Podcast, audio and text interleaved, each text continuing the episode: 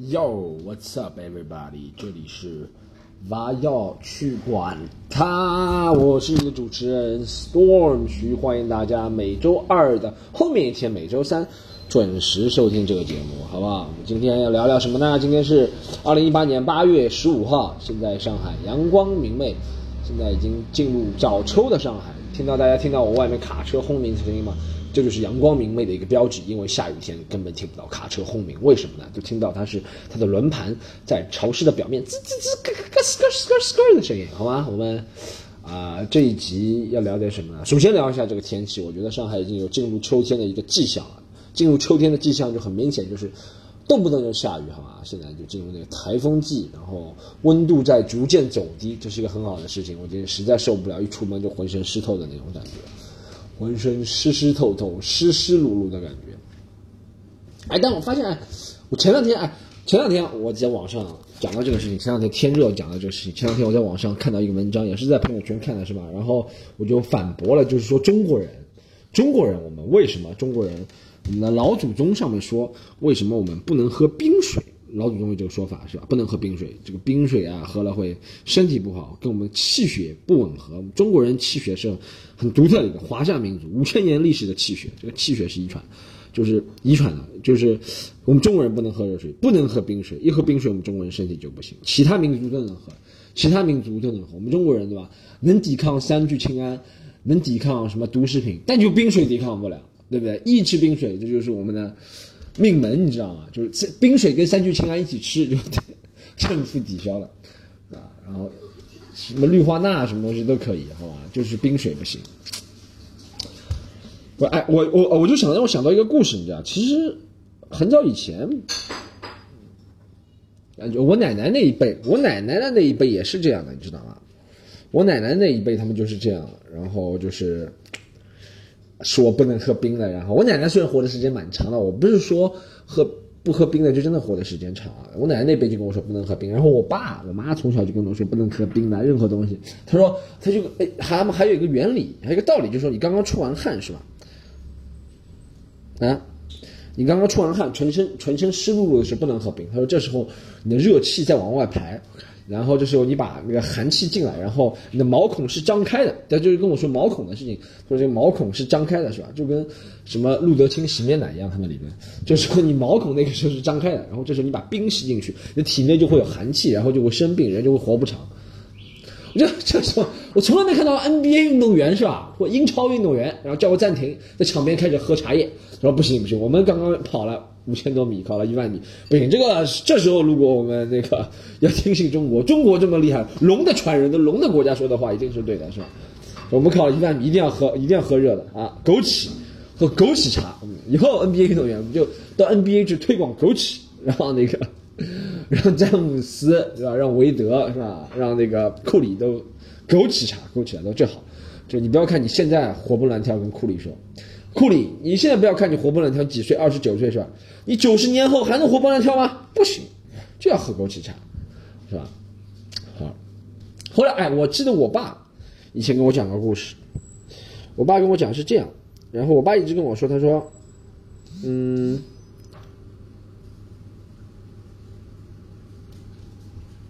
哎。我我爸以前他一直就跟我说，他说不能喝冷的，是吧？然后他跟我说喝冷的会胃不舒服。然后他说我们家有那个祖传的胃病。我说别人家怎么都祖传一些金银财宝，什么古董，什么名画，我们家祖传胃病。他说啊，我们家穷，这就是穷人，穷人百事。哎，就这个祖传的东西都是病，我靠。然后我啊，那我跟他说，你天天喝热的，怎么也有胃病啊？他说我比以前好多啦，怎么怎么的。就是我爸永远就是那种很传统中年中国中年男人的形象嘛，中国中年男人的形象就是拿一个杯子，然后泡个枸杞，泡个茶叶，然后喝，你知道？他胃病很厉害，以前我爸住院都住过很多次，是吧？然后我小时候其实也胃病，胃也很疼的，我就一直百思不得其解，百思不得其解，我这么保暖，冬天穿的特别多，是吧？冬天恨不得里面再垫块小毛巾，然后再垫个什么，再垫个什么。啊，然后一直喝热的，然后从头武装到脚啊，还是胃不行。我就一直百思不得其解，我觉得真的是祖传的，就是摆脱不了了，就是业障啊，这就是我的，是吧？但我后面到了那个大概二十岁左右去留学的时候，然后国外不是自来水能直接开龙头喝的嘛？对国外自来水能直一是直接国外自来水能直接开龙头喝，二是呃国外人没有喝热水习惯。到你到你到饭店去，你跟说我来个热水，他说你有毛病，水本来就是冷的，水跟冷自然温自然温常温这是最基本的水了，是吧？国外就常温室温。你没听过热的是吧？就跟冷饮热的是一个道理，你知道，热的冷饮就一个道理，水就是冷的意思，对不对？然后就习惯了，渐渐习惯了，在国外三四年，然后渐渐习惯了喝冷水，然后也折腾，你知道，那个时候不仅喝冷水，还还有很多的饮食习惯，其实跟我们中国那些饮食的理论啊是相反的，你知道吗？比如说不能吃硬的，早上一定要吃什么，晚上一定要吃什么，什么跟什么不能吃，什么跟什么不能混着吃，你知道吧？都不管的，你知道吧？然后，哎，胃这样折腾之后，胃渐渐也不能说不疼了，就疼的比率降低了，越来越降低。到现在我已经很多年没有犯过胃病，我也不知道是不是跟这个有关。我觉得有可能是我前两天仔细想了一下，有可能是年纪大了，有种病它就是不显了。但你你知道，有种病是，我上次看过一本书上面写的，其实有种病。比如说你在十几岁的时候会发，你知道吗？然后到你二十岁、三十几岁的时候，它就不发了，不是觉得你好了，它就不发了。然后到你四五岁、四五十十岁的时候，又出来要你命了，你知道？我觉得也有可能是这个道理，但我就觉得，我就通过感受来跟大家讲一下。其实喝完冰水之后，现在真的胃不疼，很久不疼了，然后胃胃不疼、不堵，然后不胀气，对吧？以前喝热的会还会胀气，我觉得热的才真的伤胃，你知道吗？胃本来就是在这个温度，你要把它提高、提高、提高、提高。对，哎，就就比如说是一个人嘛，你说是冰水，哎，就啊，还有一个例子，还有给大家举个例子，还有大家举个例子，就我们中国人相信什么东西都要热的，你知道，就是采阴补阳，因为我们中国人是传统的，就是那种，就是身体里面湿气很重，然后你知道吗？就是嗯，就是，很很阴，你知道？我们要采阳，怎么采阳呢？什么东西都要用热的，你知道吗？然后什么东西热的呢？就是热的东西呢有什么特点？就热。我给他讲过以前一个骨折的故事，我讲过。我以前打篮球，大概在嗯十九二十岁的时候，有一次骨折蛮厉害的。然后我讲过这个故事，再讲一遍，证明我这个理论好吧？就是骨折蛮厉害的。然后第一件事。我妈跟我说了，哦，骨折这么厉害，来来泡泡热水，泡泡热水，什么东西都是热，热水真的包治百病，这是我真的。以前我只听过笑话说热水包治百病是吧？这是真的，骨折了也泡热水。然后他说，他说热水能够把这个肿的给消散开来。谁知道？你知道？大家记住啊，骨折或者是任何的那种外伤、挫伤啊，前二十四小时一定要冰敷好吗？要把这个东西给控制住。不然就会越来越厉害，越来越厉害。我泡完热水就一个小时疼了不行，然后在医院，医生说：“哎呦，你有毛病啊，怎么怎么？”然后再进行冰敷，已经晚了，你知道吗？首先，大家就任何一个冰，其实冰能化解的东西比热的更多。我觉得我真的没觉得什么东西能用热水化解的。你说肚子疼，其实我觉得也喝冰水也蛮好的。我没试过，真的，你看骨折要用冰，你看你看人家运动员从来没看到谁弄一个什么热水袋什么东西，什么谁骨折了。运动员弄热水袋，从来没的热水袋是中国人，我觉得这就是一个错误的理论，你知道？其实我觉得这一切的一切理论都是跟皇权啊那种思想是一样的，你知道？黄颜色就是暖色调，然后王就一定要热，对不对？然后冰，你看什么九阴白骨掌，在中国的，其实你看在中国这个传统的哲学里面，阳就是厉害的意思，阴就是不厉害的意思，对不对？你看阳九阳神功。听上去很厉害，是大侠用的，对不对？什么萧峰啊、张无忌用九阳九阴白骨爪，就是那些负面人物，是吧？就那些小喽啰，什么什么李莫愁啊、灭绝师太种的阴。所以相对的热就是对阳，热水对阳，冰水就是对阴，在传统理念当中是不被接受的。其实我觉得这是有道理的，你知道吗？为什么？你说以前的人真的什么病是热水治好的？没有的。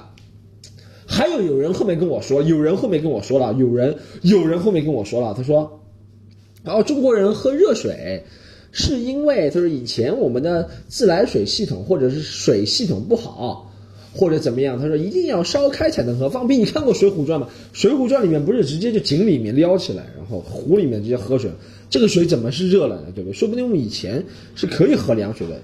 不知道是谁想出来一定要喝热水。再说再说，我跟啊，如果这个水是有毒的，你还敢烧开喝吗？我不敢。你说这个，他说这个水能致死是吧？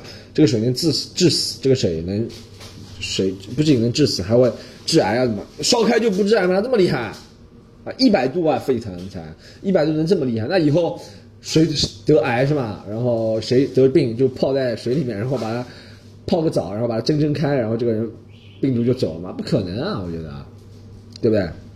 还有一个，你说其实很多水里面的不仅是病毒，还有很多重金属，这些东西不可能烧掉的重金属是吧？烧个一百度，怎么可能把重金属给烧掉？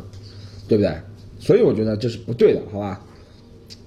我就讲想讲这个，还有哎，他们就嘴很老，你知道吗？就不跟你讲，他说中国人喝热水是怎么怎么，你不能等它凉了喝再喝吗？也可以啊，而且不能放冰块吗？嗯，这是我说的，这不能放冰块吗？而且现在是什么技术了？我觉得这，我觉得，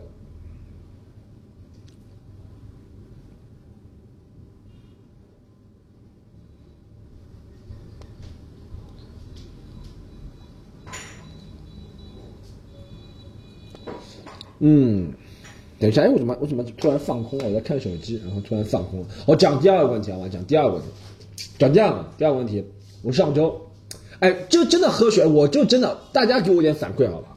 好吧，听这个节目的十几个粉丝，大家给我点反馈，大家是不是喝凉水？我觉得你别你不能说太凉，哎，其实哎，我大家试一下，以后胃疼或肚子疼，用冰的敷一下，真的效果比热水袋要好。我从小到大敷热水袋还是肚子疼，还是会胃痛，你知道吗？我觉得真的就是冰，就是能够把这个效果给麻麻痹住，你知道吗？其实也不是化解热，也没有化解嘛，不能解决，这个就是胃痉挛嘛，痉挛就是要用冰的嘛。等这个这这个痉挛过去了就不疼了嘛？那冰就是能把这个疼痛给消减的嘛，对不对？真的，你听过哎？还有，其实我发现热的真不好。你像什么东西一到温度就会变质？你听过什么东西到零下会变质吗？没有。这就是个道理，就像人体内一样，对不对？其实温度高人体内容易产生细菌。我不知道，不是药理专家，我是这样推理的啊。但是还有一个问题，其实大家有没有想过？真的，中国尤其在上海这种城市里面的平均寿命，平均寿命啊，中国人的平均寿命真的是比西方一些国家，因为呃，如果说你拿上海的平均寿命和嗯，世界上平均寿命最高的国家是日本嘛，日本大概是男的八十一岁，女的八十四岁，那上海可能是男的七十八岁，女的八十岁，对不对？平均寿命，平均寿命并不完全能够说明这个国家的。健康水平、医疗水平，但很能代表的，并不完全说明，因为寿命这东西是有基因的嘛，还有饮食习惯，还有很多很多，就并不能完全说明。所以我刚说了有很多，说喝热水啊，并不能治。但是哎，怎么说在中国，其实中国的平均寿命在世界上还是中等嘛，现在对不对？就大城市里面会比较高一点，比些发达国家高。我上次看到一个澳大利亚，世界上前十名发达的国家了吧？平均寿命好像美国也是，美国是更多是被枪枪击死的，是吧？就不能算是？然后但是平均寿命低真的是强太多。但是自然死亡的寿命在澳大利亚可能是女的七十八岁，男的七十六岁，应该比上海还低。这其实别人就会说啊，你看他们不就不喝热水就死了，怎么怎么？其实很多还有很多的因素嘛，比如说他们饮食习惯，因为外国人喜欢吃生鲜，我也喜欢吃生鲜，这点我倒是保留意见，吃生鲜到底对身体好不好？但是爽是蛮爽的。是省钱，但对你身体好不好，或者怎么样，会对寿命的影响。但其实你觉得活到七十八、七十九真的有区别吗？这东西真的，你说活到七十八、七十九、八十，我觉得这个就跟财富，马云的财富和马化腾的财富差个几十亿，我觉得是差不多的，都是一个数字概念，要质量要高，对不对？我觉得，所以说，预期寿命只能是一个片面、侧面的一个指数，来反映你这个国家的一个整体的状况啊，卫生或者医疗状况，对不对？也是一个比较重要的指数啊。但东方人，尤其是中国人，你看日本人为什么寿命这么高？中国人中国人寿命这么高，其实寿命活得长是吧？真的是和我们一些做事、行为举止有关系。就是一是东方人普遍酗酒比例没有西方人那么高，酒是吧？外国人死在酒下死那么高，而且可能外国人就是真的是吃肉吃的多嘛，心血管疾病高嘛。外国人是真的心血管疾病很高，就是肉啊，红肉吃的多，他们红肉吃的多。心血管疾病高，然后，哎，真的，你有时候你有时候真的在想，你说外国水又清，这就是这跟我前面那个热水冷水我们已经过去了。现在另外一个辩论，你会想外国水又干净是吧？然后天气空气又好，怎么又好？然后人又少，又噪音又小，怎么噪音又少？哎，怎么就活不过中国人了？就真的是这样，就是它的可能质量会高，但总寿命就不不高，你知道吗？怎么举个例子？怎么举个例子？怎么举个例子？就像，嗯，乔丹，对不对？乔丹他只打了十五个赛季的生涯，但他六次总冠军，五次 MVP，对不对？有些人打二十个赛季。对不对？什么都没有。其实你说哪个伟大？说打二十几个赛季什么都没有，也有，就是这样子一个概率，是吧？可能乔丹他的总里程只能打十五公里，十五个赛季，对不对？但是他在十五赛季里面发挥的那个作用，其实人还是要看质量的，对不对？活着就没有，在天天床床上躺着，真的是。因为中国人很信奉，就是什么事情都不做，你知道，天天在床上躺，好死不如赖活着这个精神，所以可能寿命比别人长一点，知道还有些死的也可能统计的关系。但上海这边寿命是挺长的了，是挺长，而且现在医疗水平啊，什么水平也挺高的，老年人生活质量还是可以的。但我觉得中国老年人啊是在跟进嘛，但是和对外国来说，毕竟我们的文明程度啊，或者是现代化程度来的晚嘛，和别人来说，可能毕竟还是有点差距。像到国外去那些老年人七八十岁，七八十岁。用手机、用电脑很正常的，出去玩、开车，对吧？就文明程度的关系。因为别人可能在上世纪四十年代，五十二战后，对吧？五六十年代就完成了工业化的一个革命，然后这工业化的革命就意味着人人，就是那个时候别人就呃识字率很高，然后读大学率很高，然后所以说他没有脱节，你知道吗？就从五十年代开始，一直到现在都没有脱节，你知道吗？中国可能脱节太严重。就八零后的人开始哈脱节就不严重，就像我们现在也知道零零后知道哪些东西，什么 B 站啊、蔡徐坤啊，就这些基本上对吧？他们知道了，我们也知道，所以脱节不严重，因为网络信息是发达的。以前你说五六十、五尤其五七十年代还有可能，看五六十年代人绝对脱节严重，什么都不会，因为他们那个时代就是完全翻天覆地变了，这是一个政治问题，我们就不谈了，好吧？好，下一个我讲上周哎，上周不知道上周英超开始了，大家看了吗？嗯，好，第二个哎，后面跟大家讲一下，我上周英超不是刚说开始了嘛，然后呃，我看了阿森纳是吧？还是阿森纳强，看阿森纳，感感慨良多，感慨真的良多。我是首先怎么不收费了是吧？阿森纳从怎么我觉得怎么从收费球队下变成不收费球队了啊？怎么跟维冈是一样的水平啊？真的感觉跟维冈一样水平了吗？不收费了竟然。很神奇，但也很开心，因为不收费了，可以随时看。然后看了下半场，是吧？首先一看，哎，我想，哎，首先他少了一个教练席，我一看，哎，怎么温格不在啊？是不是生病了？我要查温格是不是受伤了？我在查教练是不是受伤了？呀，一想啊，温格被赶走了，这时光荏苒啊，对不对？啊，这么快看了二十年的人啊，我差不多看阿森纳，我看的虽然没阿森纳没看二十多年，我大概是差不多零。看阿森纳，我从英超是九九年差不多开始看，买九九年之前开始看的吧。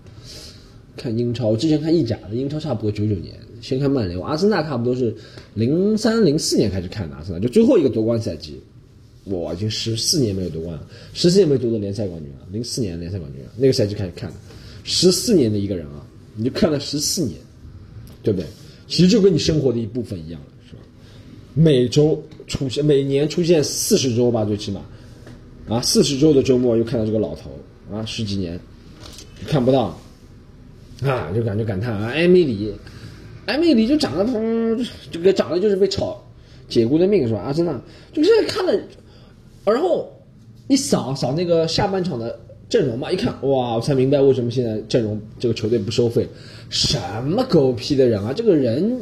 好像就像以前我们打那个，大家有打过那个足球经理嘛？里面随机排阵，什么预备队，我感觉怎么派预备队来上啊？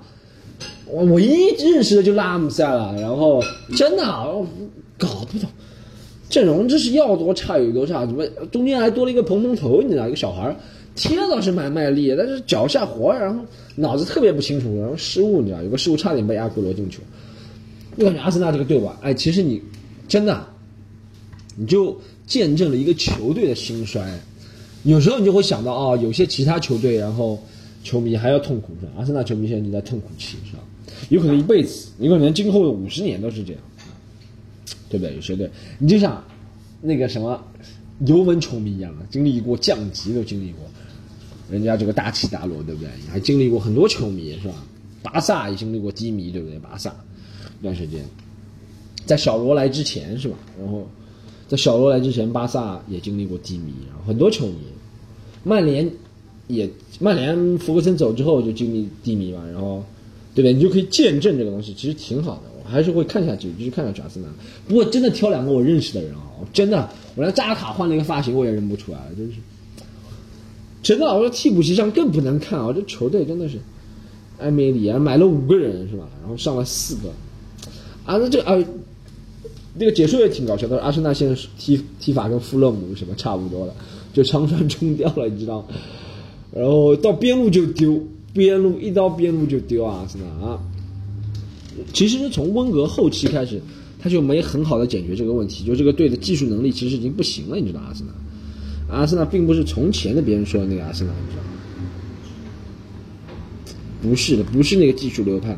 其实，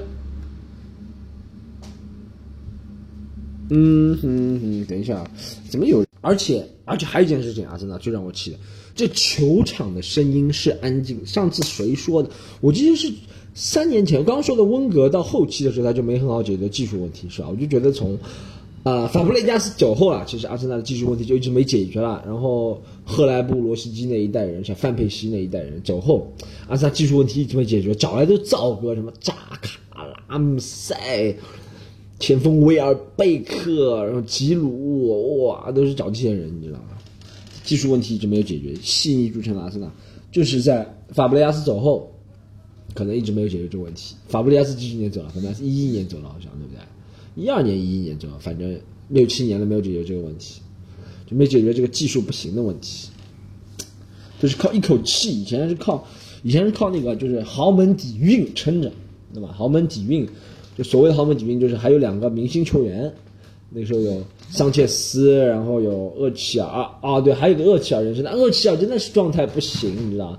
我看到厄齐尔这个状态，就觉得啊，阿森纳这个队，这个队，这个队不行，这个队不行。这个主力球员，这个主力明星，你知道头号核心球员，温吞水，真是温吞水啊！你看着他就像打瞌虫，你知道，就像睡觉。还有一个讲到阿森纳的那个球场，球场是真的安静。阿森纳球场应该是英超最安静的球场了。酋长球场竟然这么安静，六万人发的声音还没有在卧室里面发的声音大。真的，我跟你讲，阿森纳这个球场真的太安静了。为什么？就是因为这个球队。让人看不到希望，你知道？球迷过去就是不静坐示威，你知道那种感觉。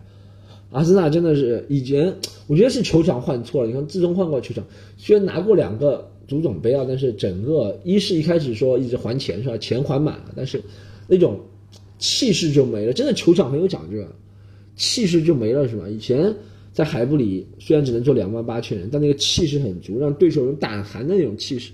现在就没了，现在就被别人主场了，你知道感觉感觉不到主场优势啊！真的，阿森纳我真的感觉不到还有主场优势，你知道吗让曼城轻松踢了个两二比零，而且曼城主力都在板凳席上，外面踢了二比零，真的是不谈了。但是你还是要观看这个球队，只有在，其实你只有在这个队弱的时候，你看他，你才能看出这个队的，一是能看出轨迹，你知道吗？还能看出哪个球队球员踢得好。现在可能阿森纳踢得比较好的。呃，上从上周来看，可以的话，其实拉拉卡泽特一直是可以的了。拉卡泽特是有水平的，拉卡泽特上周也是上个月啊上赛季也是主力嘛，绝大多数时候是主力啊。拉卡泽特是可以，拉卡泽特可能你说突破能力没那么强，但是制造机会能力啊什么都是不错的，你知道拉卡泽特。然后还有一个能看的球员，可能就是新来的那个叫什么？新来的那个后腰叫什么？乌拉圭国脚，谁给我提醒一下？二十二岁。那个脚下技术啊，传球啊，真自信啊！我看到想到卡佐拉，我比较积极的卡佐拉，跑得动的卡佐拉。人家说是什么南美坎特这种感觉，满场飞奔，我觉得有点像卡佐拉，有点倒有点像莫德里奇啊，就是那种感觉。书里虽然没莫德里奇那么潇洒，但是挺挺就是挺可以的，这是阿森纳唯一的希唯二唯二的希望。以前阿森纳而且是以青年球员出名的，培养青年才俊，现在一个都看不到。阿姆塞都二十八岁了，还没出过青年才俊。阿姆塞还是从别的队挖来的，一个青年才俊都没看到阿森纳。有那个谁啊，那个谁啊，右后卫叫什么贝莱林？哇，贝莱林真的是，自从三年前灵光乍现之后，就完全就是签过签了一个大合约之后，就完全，真的是茫茫人海中啊，消失了，就感觉就是路人素人型球员啊，就感觉完全像，他能做的就是大脚解围，然后把球踢出边线，差不多就这个，到前场一助攻就传出底线，就或者被别人断了，就。啊，贝莱，我就真的搞不懂贝莱有什么意义。嗯，要哎，我们下面下面哎讲刚刚讲两个运动问题是吧？一个讲了一个什么喝热水，喝热水和运动其实还有点关系了，是吧？下下面一个我讲什么？下面一个问题其实就是一个不错的问题了。下面一个我也讲，就是今天前两天也看到了，啊黄由黄晓明事件。产生的一个引发出来一个东西，你知道吗？好，下一个，下一个真的是一个重要的东西。下一个我就讲，啊，前两天大家有没有看到黄晓明黄教主又被什么指责是控制操盘啊什么东西？每次这个事情之后，总有人，我就想讲一个总体的问题，就是每次总有人看到。